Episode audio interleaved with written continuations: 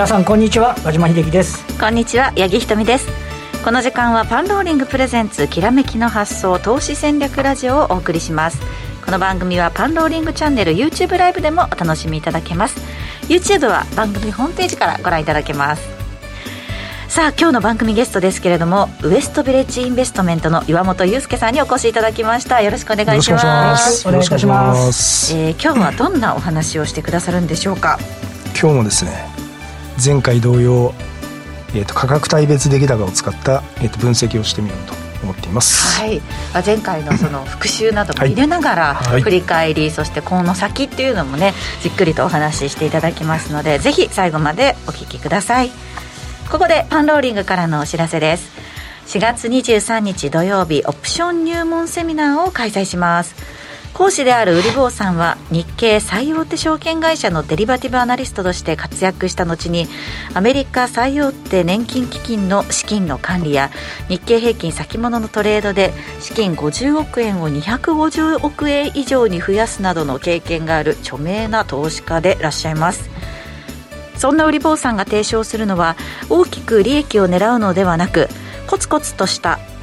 売買がつまらないと思われるかもしれないけれど確率とリスクを徹底するだけで99%の確率で年率15%稼げるということを目標としています。オプションは難しいと思われる方でも知っておいた方が良いであろう売買リスクや確率統計などを学ぶことができます。今なら早期割引中となっていますのでご興味ある方お早めにお申し込みください。それでは早速番組を進めてまいりましょう。この番組は投資専門出版社として投資戦略フェアを主催するパンローリングの提供でお送りしますではここからは和島さんにマーケットについてお話伺っていきたいと思います月曜日、今週のスタートですね、日経平均ですが、2万6821円52銭で引けました。先週末に比べて164円28銭の下落ということですね。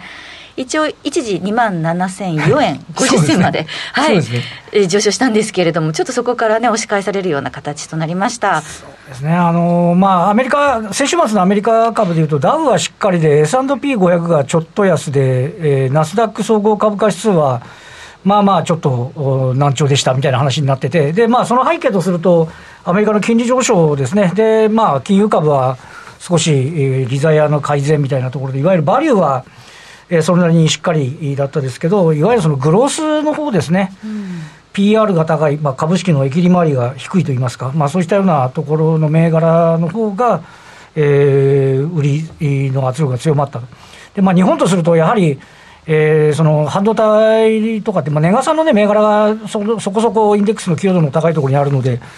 えー、どうもそこから難聴になってしまったというところで、でまあ、ただあの先、先ほど八木さんおっしゃってられたように、あのシカゴの日経平均先物は2万、えー、6990円、でそれを下回ってあの朝始まったんですけど、一旦あの下げ渋って、一瞬プラスに出て、うん、結果的にそこで押し返されて、なんか2万7000円って重いのっていう印象ばかりを残して、あの取引を終えてしまった感のあるような。あの形でありまして、まあ、これまでの,、ね、あの経緯を振り返っても3、3月9日にあの日経平均安値つけて、その後は9連投を交えて上昇するような形になって、はい、えー、と戻り高値としては、3月25日が2万8000円、うん、えー、300円台ですね、までいったんですけど、えー、そこから今、現状、押し返されている流れにあると、で今25日線、25日の移動平均線が2万6811円と。いうことでありまして、ちょっとね、この25日線の、えー、攻防ということで、そうですね。またあの8連投の時は少しあの外国人投資家が先物を、ね、買ってくれて、まあ、売りポジションの少し巻き戻しみたいな話だったのかもしれませんが、また先週の後半ぐらいから、なんとなく手がかり材料が乏しくなって、アメリカ株はどうかなとか、ちょっと FOMC の利上げがピッチ早いかなとか、なんか外部環境を気にしちゃうっていうような話にはなってきちゃってると。特にね、先週はなんかあの週末にかけて、要人発言多かったですし、あの高橋姿勢がちょっと鮮明になったような印象でしたよね。皆さん好きに好き勝手おっしゃいますけど、ね、だんだん0.5も1回じゃなくて2回複数回だとか。やっぱりちょっと QT ですね、資産の圧縮も早めなきゃだめだみたいな話になってたりっていう、ところなんで、まあ、あとは今週でいうと、現地時間で明日ですかね、CPI ですね、消費者物価指数の発表があるので、うん、またこれがね、あのー、よきゃそれなりにまた高派に傾いちゃうようなね、ムードっていうのもあるので、なんかあの独自要因としては手上げにくいと。で今日もう一つ注目されてたのが、安川電機の決算、ねはい、結局、大引けは4400等円で140円安、朝ね、堅調で始まって、あのえっとえーえー、なぜ安川かというと、2月期決算で FA 関連ですね、工場の自動化に資するところで、えー、さらにはその中国の取引も多いということなので、えー、輸出関連であり、中国のところもあるんでっていうところで、まあ、あの大幅増収増益着地の大幅増収増益予想になってるんですけど、前期がちょっと未達だったんですよね。やっぱちょっとそこが警戒要因になり、えー、結果的にはあの今日のどうですかね、午後が安値になってしまって、うん、あの数字的には悪くないなっていう印象ありましたけど、引き味とすると、あまりいい引き味ではなってないような感じもね。ありかなっていうところですかね、まあ、前の期が気にされたってことですけどね、今週あ今今期に関しては、そんなね、数字としてはまあまあ、いい数字出してきたようなイメージでしたけど、まあ、ちょっと前のところでいうと、セブンアイがやっぱり今期遅いんですけど、前期未達だと、まあ、あの当然ながら、これ、安川の場合、まあ、半導体不足とかね、あのネガティブっていうよりは、ちょっとあの供給網の問題ではあるあったりするんですけど、まあ、でも、前期未達で今期を理想を語られてもっていうね、投資家、地合いがもっと良ければ、うん、あのあもう分かった、前期のことは知ってるっていう話になるんでしょうけど、そうですよね。ねそうはまだ慣れてなくて、でこのムードのまんま、今月末の本決算、3月本決算に突入していくような形になるとすると、はい、まあ、ちょっと仮にね、今期の業績予想が慎重になるのかどうかっていう部分はありますけど、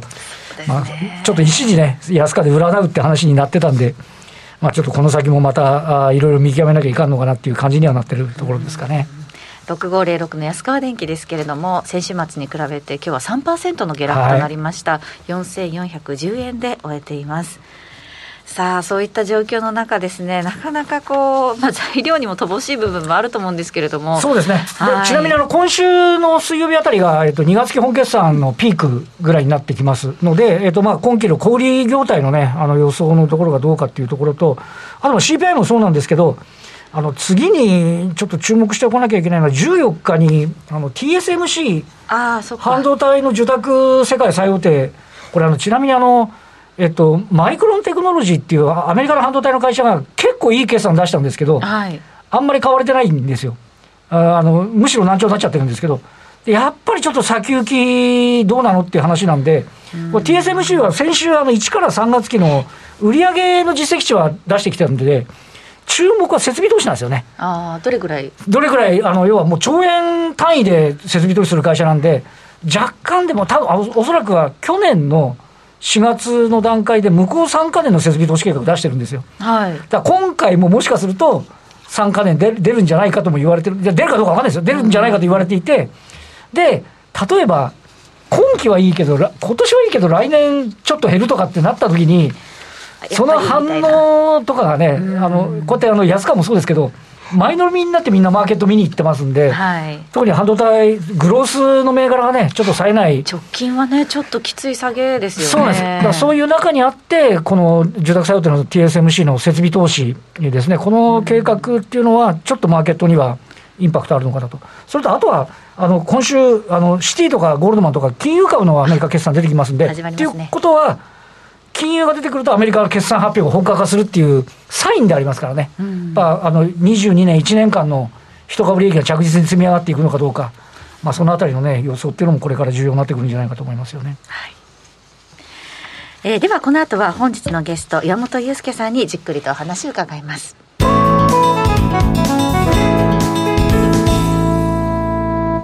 改めまして、今日招きしたゲストは、ウエストビレッジインベストメントの岩本裕介さんです。よろしくお願いします。よろしくお願いいたします。よろしくお願いします。今日はマーケットの公開図、日経225、はい、ドル円編ということでお話伺っていきます。はい、まあね、ドル円に関して言うと、あの、円安かなり進んでまして、現在1ドル125円、えー、40銭台手前というところですかね。はい。125円を超えてくるかっていう話をしようと思ったら、こしましたね。言ってるそばからみたいな。そうですね。ちょっとそのあたりはね、また後ほどゆっくりとお話話伺っていきたいと思うんですが、はい、まずはあのいただいた資料を見ていきたいと思います、はい、出来が出来高分析ということで、何ぞやというお話を、もうですね、はい、2月、3月連続して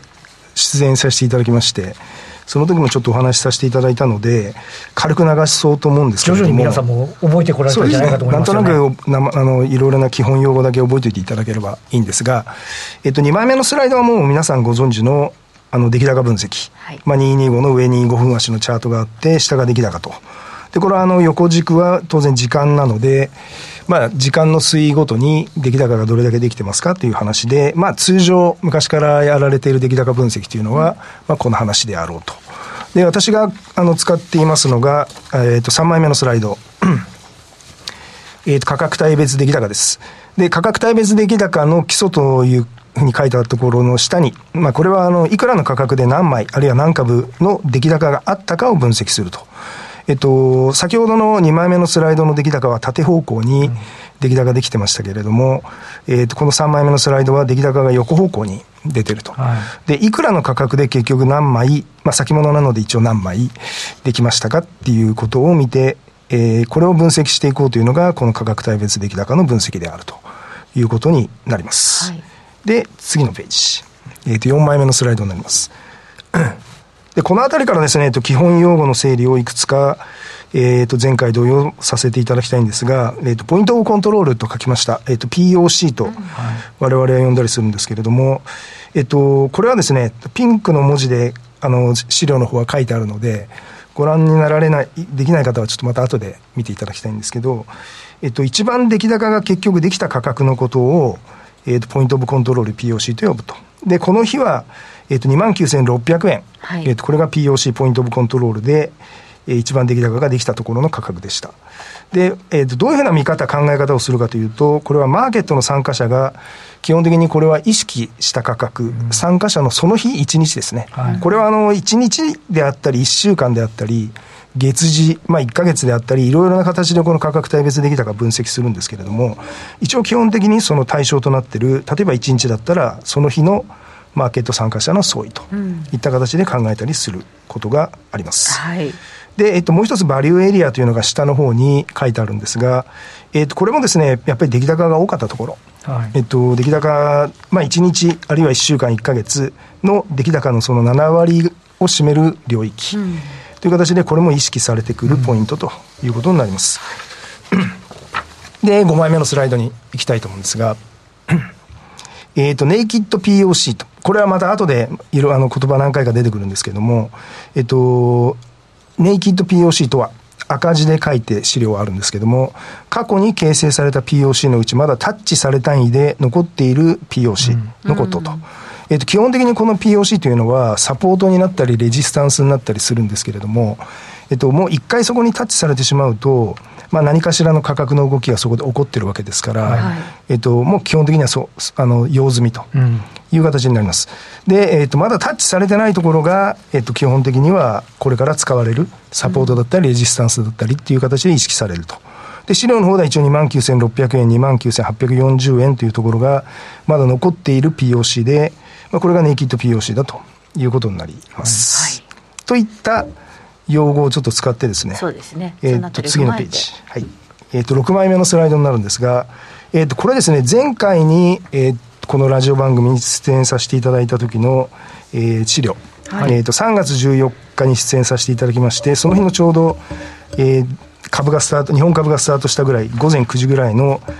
ところで私が作ったチャートを、うん。見ていただいてるんですけど、この時ですね、私が何をちょっと言ったかっていうことを確認しとこうと思うんですけど、はい、えっ、ー、とですね、レジスタンスゾーン1、レジスタンスゾーン2というのが赤囲みになっているところがあるんですけれども、基本的にはそれをですね、上げて、今、大体2万、この時の価格が2万5100円ぐらい。ですから、上の方に2万5800円とか2万6000円ぐらいに到達してくると、このレジスタンスゾーン1とかレジスタンスゾーン2、すなわち出来高が大きい地帯がそこにあるので、この辺でちょっと僕は、えっと、上げきらずに、はい、もう一回下落の方向に行くんじゃないかという形で、えー、3月の14日にお話をさせていただきました。でもう一つ注目ちょっとしといていただきたいのが、6枚目のスライドのその上の方に、26,400円。はい、えっ、ー、と、POC、ピンク色の字があるんですけども、うん、これがネイキッド POC になります。で、えっ、ー、と、結果。7枚目のスライドになるんですが、これがですね、えっと、今回、じゃあ3月14日以降どうなりましたかっていう、えー、もののチャート。で、はい、ここから先が今回ですという形で一応青印を、青い矢印をちょっとつけたんですが、えっと、どうなったかと言いますと、えっと、先ほど和島さんの話もちょっとあったんですけど、えっと、外人がもしかしたら買い戻しとかで買ってきたの可能性もあるのかなと僕もちょっとそうですね、はい、結局下げ切らずにそのレジスタンスゾーン1とレジスタンスゾーン2は突破されました、うん、結果的に。であのネイキッド POC2 万6400円のところでこれ赤丸囲みをつけてるんですけど、そこで若干、もみ合った感じですかね。意識はされましたよね。そうですね。意識はされてると思うんですね。では、ここで下げ切らないで上に徐々に徐々に上がってきてるんで、多分まあここは上に多分ブレイクしていくんだろうなっていう形で僕は実は見てたんですけど、うん、結局2万6400円のそのネイキッド POC をレジスタンスにすることなく、ここで若干調整入れた後にまたあの上に抜けていったと。で、3月29日の高値2万8410円というのが、えっ、ー、と、先月末ぐらいまでのところですね。これが、えっと、結果ですね、前回からの。なので、まあ、結論としては、はい、えっと、うまい形でレジスタンス機能してなかったっていうのがですね、今回の結果ですね、一応ね。で、じゃあ、これから先の話なんですけど、はい、えっと、8枚目のスライドに行きたいと思います。えっ、と、日経225ミニの先物の予測、4月9日のナイトの終了時という形で、えー、土日のところで私はこのチャートをとりあえず作りました。なので、今日のマーケットがそ、えー、と始まる前ですね。はい、で、3月29日の高値2万8410円つけた後に、えっ、と、そこを高値にして押している状態という形になってるんですけども、えっ、と、意識しないといけないポイントが2つあります。はい、えっ、と、まず2万6400円。下の方にピンク色のラインが見えると思うんですが、これが、えっと、残っているネイキッド POC になります。で、もう一つ、上の方に27,670円という、やはりピンクのライン。えっと、これもネイキッド POC が残っています。つまり、この二つが結構意識されてくるポイントであろうということになります。で、今日が大体2万6800円ぐらいだったですね。そうですよね。はい、なので、えっと、2万6800円ちょっと下回ってしまうと、えっと、2万6400円のサポートのところまで下がってくる可能性が非常に高いですね。で、しかも、あの、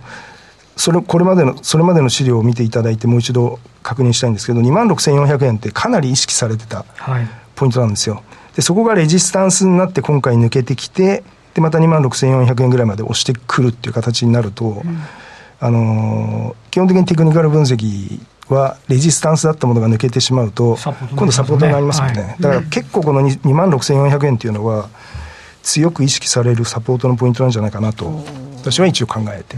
います、なので下落のポイントとしてはまあ2万6400円ぐらいが一つ目処になって反発するのかなという形ですかね。で上の方に行くと2万7670円というやっぱり壁があるんで、はい、まあこの辺超えてきたとしてもちょっと2万8000円どころはかなり、うん、あの3月の下旬から4月の上旬にかけて取引されてる地帯なんで、ね、ここはちょっとなかなか抜けてきにくいかなと。だから2万2万7700円ぐらいから2万8000円ぐらいっていうのはかなり重い地帯かなと思われます。そこね、なんか突破するぐらいのこう強い材料があるといいんですけどね、ね。なかなかまだ見当たらない部分ではありますけれども、ね、はい、なので意識、意識としてはまあ一応にあの先ほど申し上げた通り、2万6400円、上が2万7670円のところに、一応 POC が控えていると、うん、いったことをちょっと押さえておいていただければと思います。じゃあ、えっと、最後に日経225の方で、えっと、もう少し今のチャートをですね、2週間分で拡大した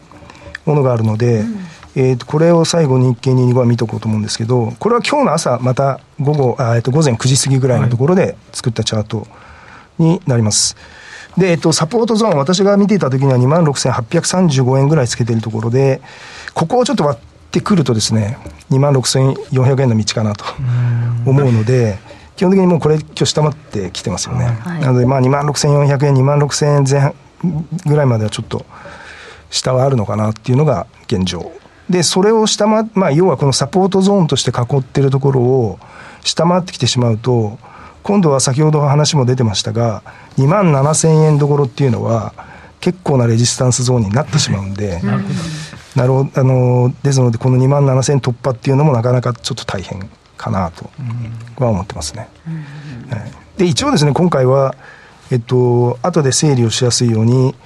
えっと、左側の方にですね、はい、一応文章でえー、と書いておきました。で、まあ、基本的に朝の時点では2万6800円維持できるかっていうのがポイントであると。で、維持できないと、えー、先ほどから申し上げているこの2万6400円というのが、一応強いサポートゾーンだと思ってますんで、このあたりを一つサポート、先物の方は先物、えっ、ー、と、サポートになるんじゃないかということですね。で、えっ、ー、と、レジスタンスゾーン。はやっぱり2万7000円台、2万8000円ぐらいまでのところが非常に出来高が大きい地帯なんで、はいこの辺りでちょっと止まってしまうだろうと。で、繰り返しになりますが、今の地点を大体抜けてしまう2万6800円下回ってしまうと、今度は2万6800円から2万7000円ぐらいまでが非常に出来高の抵抗体になるんで、うん、ここをちょっと上げてくるにはかなりパワーが必要かなと。思われますなんかこの日々の出来高の累積見てると、あここ意識されてるんだって、改めてよく分かりますね、これね。はい目でね見てわかるっていうのもね、ビジュアルで理解できるのがすごくいいなと思います。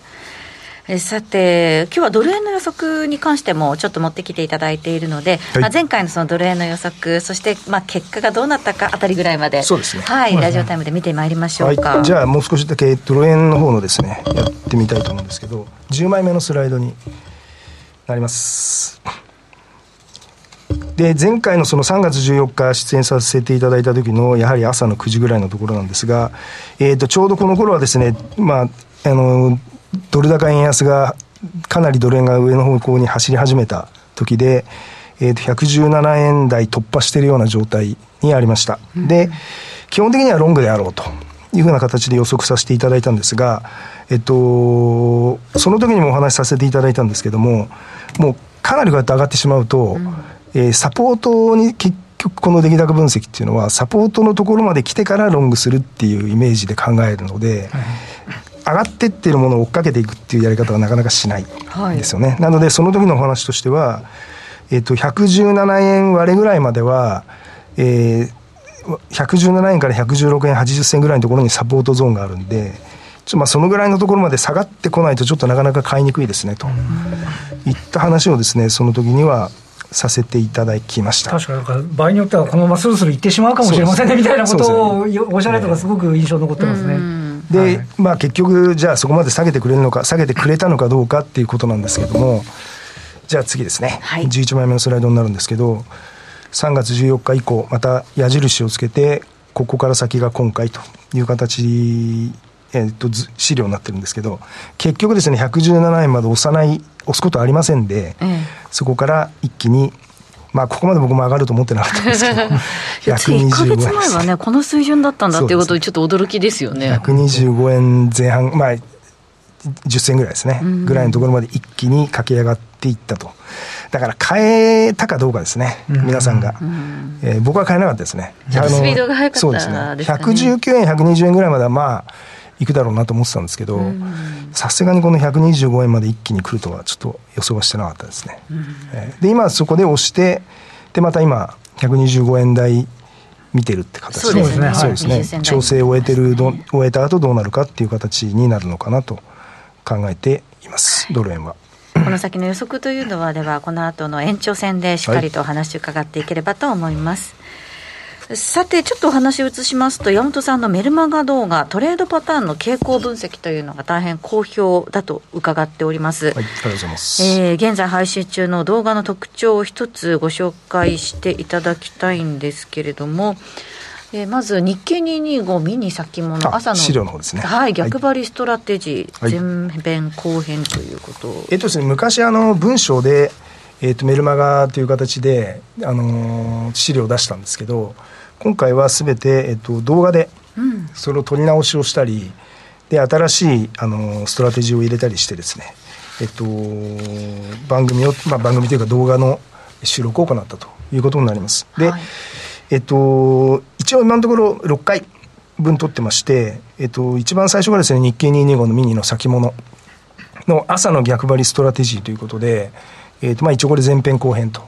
いう形になってます。で、基本的にですね、このトレードパターンとか、バイアスっていう言葉がよく出てくるんですけど、これ何かというと、まあ、要は、これもこの番組でお話をさせていただいたことが過去にあるんですが、えっと、時間帯によって上がりやすかったり、下がりやすかったりする時間帯があると。特に僕は為替はそれが出やすいんじゃないかなと思ってるんですけど。よく中値に向かってそうですよね。言いますよね。はい、で、日経225に関しては、えっと、朝、うん、あの、現物が始まる9時から非常に分かりやすい動きが一つ出たりします。ですので、それをまあ、じゃあの、朝の逆張りストラテジーと書いたんですが、うん、えっと、利用して、で、まあ、完全、あの、簡単に言っちゃうと、需給ですね。うん、あの、前日までの利食いだったり、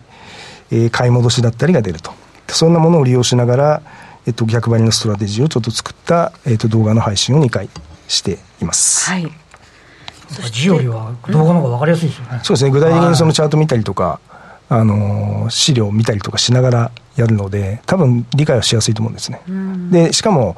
1回あたり10分から15分程度なんで。あ、じゃあ簡単に、はい、結構気軽に見られますね。そうですね。そうなんですよ。見直そうっていう気にあまりね、なかなかならないですかね、1時間あるとね。まあ、なるべく10分15分ぐらいで収めて。ありがたい。